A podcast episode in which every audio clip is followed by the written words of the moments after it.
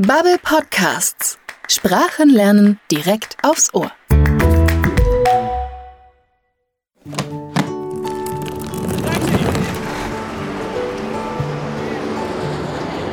Sit back, relax, and enjoy the ride.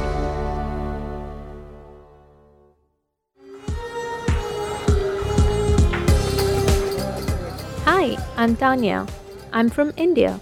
I was born there and lived there until I was 23 years old.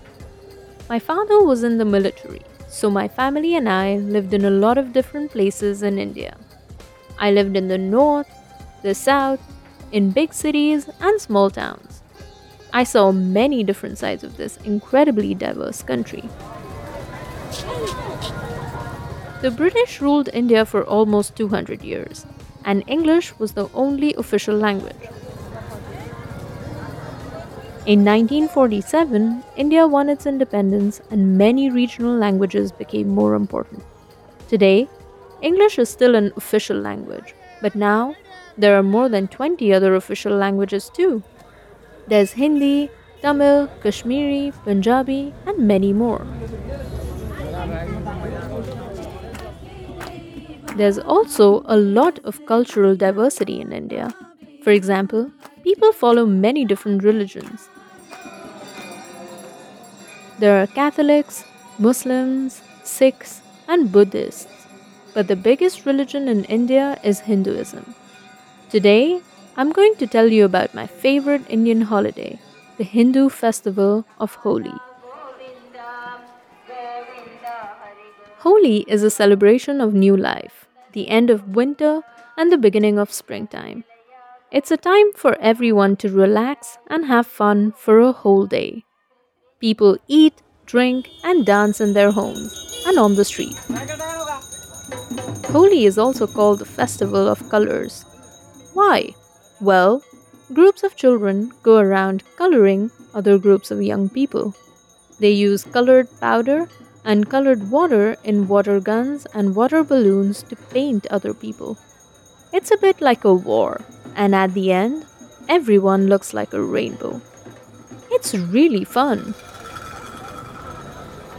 When I was 12 years old, I celebrated Holi in Bathinda.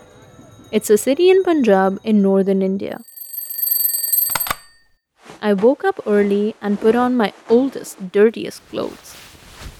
The paint isn't permanent, but it's best to be safe. I was so excited. Holi was always my favorite day.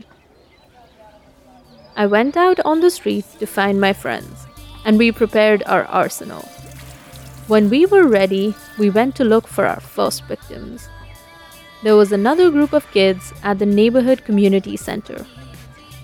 We saw them and attacked. We threw our balloons. They sprayed us with colored water. We laughed, screamed, and ran around like crazy. Finally, one of the other boys threw a whole bucket of purple water on me. There was paint on every part of my body. It was so much fun. We played the whole day, and then it was time to go home. I arrived at my house, and my mother looked at me and said, You are super purple. Go take a shower. So I did, and I was still purple. That's not normal, I said. So I showered again. Nope, still purple. I showered a third time, but no luck. Still freaking purple. What is this stuff? Why won't it wash off? Now I was worried. I ran to my mother. I can't wash it off. I look like an avatar. I'm gonna be purple forever. The next morning, I was still purple. All the kids at school will laugh at me. I can't go like this. It's too embarrassing, I told my mother. And she said I could stay at home for the day. I got in the bathtub and sat there for hours. I hoped the color would go away. It didn't. Then I remembered the boy who put the color on me. I told my mom and we went to his house. His mom answered the door. Where is your son? my mother asked. She called her son, and he came outside very slowly. He stood in the doorway and looked really scared. Why aren't you at school? I asked him. Then he showed me his hands. They were purple too. I'm so sorry. There was a special price on some new permanent paint at the market. I didn't know how permanent it really was.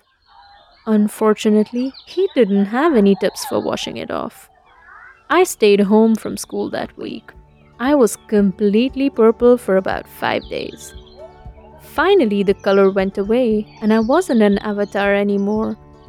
I will always remember that Holi celebration.